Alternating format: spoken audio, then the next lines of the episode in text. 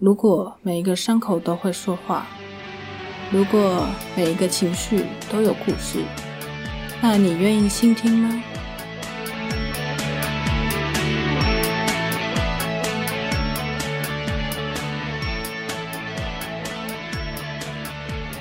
？Hello，大家好，我是柠檬树，那欢迎大家收听，倾听我说。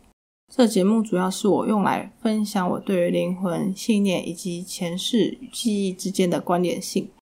其中呢，我会分享我自己在生命中呃遇到的事件，希望透过这些事件的分享，让大家能回头反思在生命中发生的事件。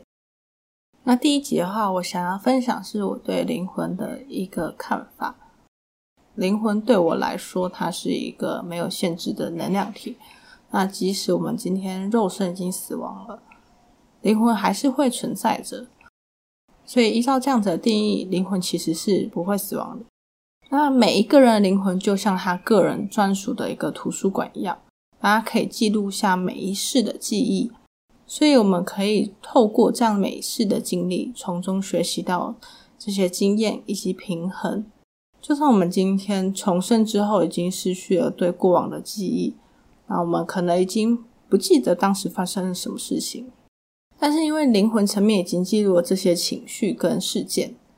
等我们遇到相似的事件跟议题的时候呢，灵魂会把我们拉回到第一次我们面对这样子议题的情境，所以即使我们没有当时的记忆或已经忘记这件事情。那我们还是会产生这样子的情绪投射以及肌肉反应，而每个人与生俱来的个性呢，像是怕生啊、害羞或是恐高、怕虫、怕蟑螂，或者是一些呃成瘾的行为，有时候我们一开始没有这样子的状况，但是经历了某件事情之后，它可能就会启动了这个投射的反应。事件发生的当下，也许我们会感到不是很舒服。但是它的存在并不是因为它想要让我们不舒服，而是要提醒我们这边有需要去注意的地方。而我们会发生的事件呢，通常都是在我们出生前就已经做好了安排。那主要是为了让我们透过这些事件来疗愈当时的伤痛，以及学习平衡。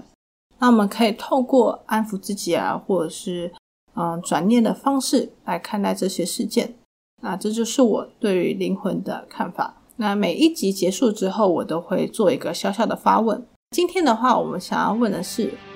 你有注意过自己是什么样的个性吗？有什么事件是在生命中它是一直重复发生的呢？